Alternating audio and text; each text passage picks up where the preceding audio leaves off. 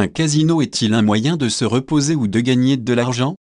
De par sa définition, le casino fait allusion au jeu d'argent, mais, certaines personnes y vont dans le simple but de se divertir et d'autres pour les deux raisons. C'est quoi la véritable finalité des casinos? Faisons le point.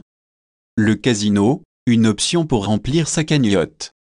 Les casinos en ligne ou terrestre vous permettent de fructifier votre argent et d'arrondir vos fins de mois. À partir de votre domicile et de votre connexion Internet, vous vous rendre sur une plateforme en ligne pour jouer à vos différents jeux préférés. Le Blackjack par exemple, jeu populaire de tous les casinos en ligne, est un jeu qui vous permet de gagner jusqu'à 300 euros au premier dépôt dépendamment du casino dans lequel vous vous trouvez. Il suffit de comprendre le principe du jeu et savoir réduire l'impact du hasard afin de les casinos, quand on joint l'utile à l'agréable.